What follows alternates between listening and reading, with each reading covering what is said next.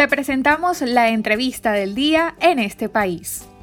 Bienvenidos al Bazar. Los trabajadores de las empresas básicas de Guayana están en pie de lucha. Reclaman mejoras salariales y adecuadas condiciones de trabajo en un sector que ellos mismos han denunciado que ha estado paralizado en su producción por periodos de tiempo prolongados. Para hablar sobre este tema tenemos como invitado en nuestra entrevista de esta tarde a Luis Alfonso. Él es delegado sindical de la organización Unidos en la Coincidencia. Los puede conseguir en Twitter como arroba unidad piso coincide.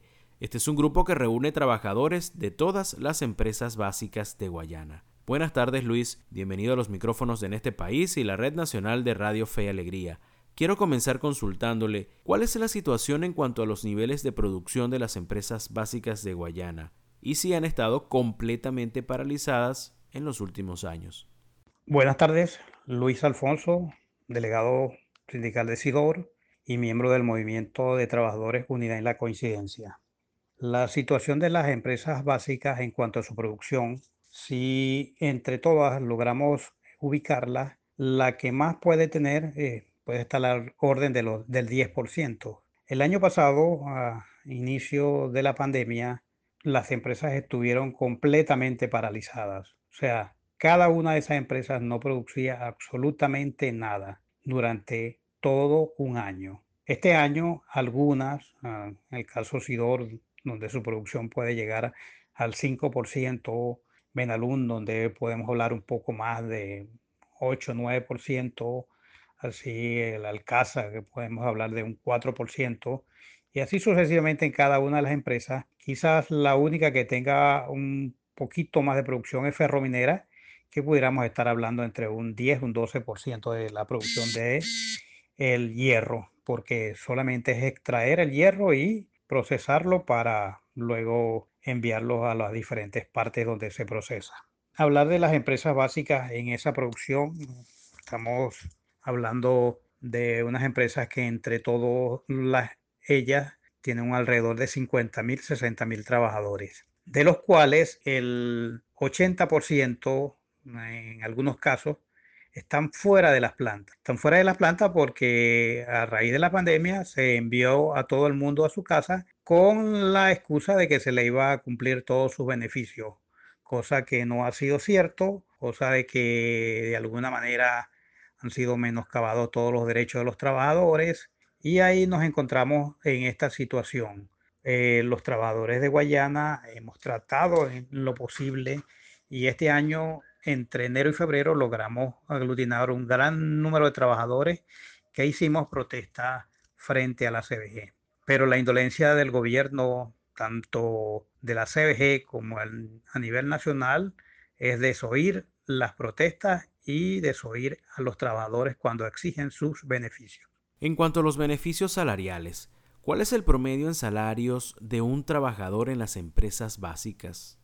En cuanto a los beneficios laborales o salariales, podemos hablar los bajos salarios que estamos percibiendo los trabajadores. Podemos hablar que la CBG y el Ministerio de Industrias Básicas establecieron dos tipos de trabajadores.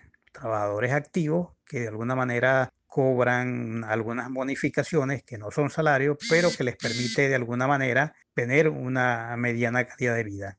Y estamos la mayoría, estamos hablando cerca de un 80%, que de alguna manera en este, en este interín fuimos perdiendo los beneficios salariales y nos encontramos en total orfandad en este caso. Hablamos de compañeros trabajadores que pueden cobrar de 10 a 12 dólares mensual compañeros que han perdido el HCM conquistado en el tiempo, beneficios que tenían como sus prestaciones, como sus vacaciones. Hay trabajadores que no han podido por el tema de que están desincorporados ni siquiera salir de vacaciones.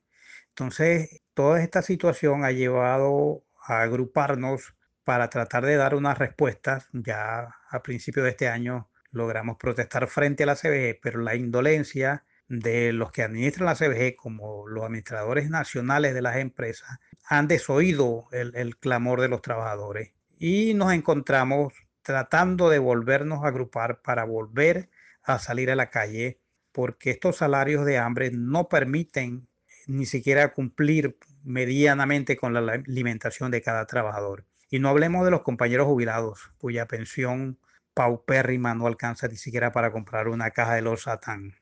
Entonces, de alguna manera, queremos hacer extensiva y que todo el país conozca la realidad de lo que está pasando en Guayana. Decirles que seguimos en pie de lucha y que seguimos tratando de organizarnos para llevar el mensaje a todos los compañeros trabajadores y que se sumen, que vuelvan otra vez a ese espíritu combativo que hemos tenido siempre los trabajadores para lograr nuestros beneficios. Les recordamos que estamos conversando esta tarde con Luis Alfonso, delegado sindical de la organización Unidos en la Coincidencia, que agrupa a trabajadores de las empresas básicas de Guayana. ¿Con qué beneficios cuentan los trabajadores de estas empresas y cómo se está cumpliendo las medidas de bioseguridad?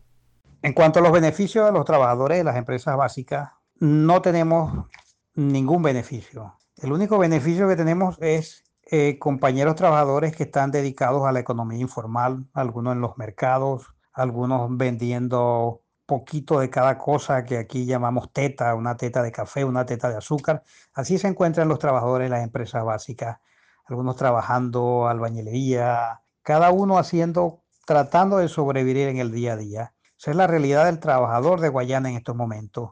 Esa es la realidad que lo han sumido los administradores, tanto nacionales como regionales, que han acabado con las empresas básicas, han acabado con ese sustento. Y el primer problema que tenemos los trabajadores es nuestras empresas, con empresas improductivas, con empresas que ellos se encargaron de destruir, entonces no tenemos garantizado ni siquiera el puesto de trabajo. Entonces el primer punto que necesitamos rescatar son nuestros puestos de trabajo para poder volver a conquistar nuestros beneficios salariales y nuestros beneficios tales como HCM. Ahorita el trabajador, el único seguro que tiene es la seguridad de irse a morir a un hospital. Y después que se muere un hospital, entonces ni siquiera el beneficio de la funeraria lo tenemos. No hay HCM, no hay funeraria. Entonces, eh, todo esto es una carga para la familia, los trabajadores. Entonces, desde aquí queremos hacer un llamado a todo el país que este, este no es una lucha solamente de los trabajadores guayanes, es una lucha de todo el país necesitamos volver a reconquistar nuestros beneficios. Necesitamos volver a tener la calidad que teníamos los trabajadores hasta hace algunos años. Eh, la destrucción del país es evidente y se nota en cada una de, los rincones, pero sobre todo en Guayana, que era una zona industrial, o es una zona industrial, pero que ahorita está destruida con empresas paralizadas, con empresas al 10% de su producción, con cero importación, y eso redunda en los comercios y redunda en todo, porque eh, esta ciudad se, se, movía al son que, que, que imponían las empresas básicas, su economía era una economía que dependía de las empresas básicas. Ahorita solo vemos trabajadores que algunos tienen que irse a las minas en condiciones paupérrimas, a trabajar por otros lugares, a vender eh, de buhoneros en los mercados, a tratar de hacer cualquier cosa para sobrevivir. Esa es la realidad del trabajador de Guayana en este momento. Para finalizar, Luis, ¿cuántos trabajadores han sido despedidos recientemente en las empresas básicas y bajo qué argumentos? En cuanto a la situación de los trabajadores, en cuanto a la pérdida de trabajo o despido, tenemos compañeros, muchos compañeros que han sido, casi el 80% de los sindicalistas de Guayana han sido entre despedidos o jubilados forzosamente o simplemente los tienen por fuera. No se puede ejercer ni siquiera la defensa a los compañeros porque ninguno de los sindicalistas de Guayana pueden entrar a las empresas a menos que seas parte de los sindicalistas patronales. Entonces tenemos compañeros de nuestro propio movimiento que han sido jubilados forzosamente. Tenemos cinco compañeros que por liderizar la protesta en enero y febrero fueron jubilados forzosamente. Tenemos un compañero, el compañero José Jiménez, que en medio de la enfermedad del COVID, brutal enfermedad, donde se le negó el derecho a la salud, no como los presidentes de las empresas que sí los mandan a las mejores clínicas, pero este compañero murió mm, de mengua y pidiendo que lo atendieran, que no lo dejaran morir. Y lo más triste es que el compañero ni siquiera al servicio funerario se lo prestaron. Y para colmo, a sus familiares cuando le fueron a pagar, un compañero con 36 años de servicio, le pagaron a razón de 12 dólares por año de servicio. Una cantidad que no llegó ni siquiera a los 250 dólares. Un compañero que le dio toda la vida a la empresa Sidor.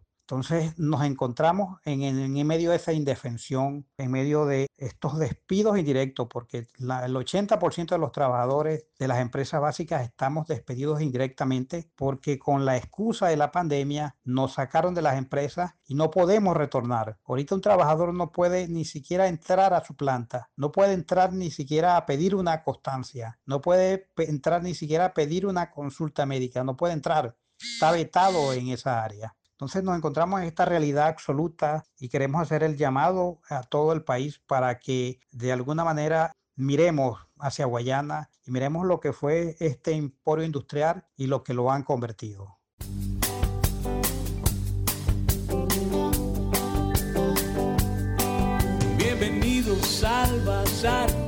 Le agradecemos a Luis Alfonso, delegado sindical de la organización Unidos en la Coincidencia, grupo que reúne trabajadores de las empresas básicas de Guayana, por su valiosa participación en el para conocer más del programa en este país, visita nuestras cuentas en redes sociales, en Twitter e Instagram como arroba en este país radio, en Facebook en este país programa radiofónico y en la página web en estepaís.info.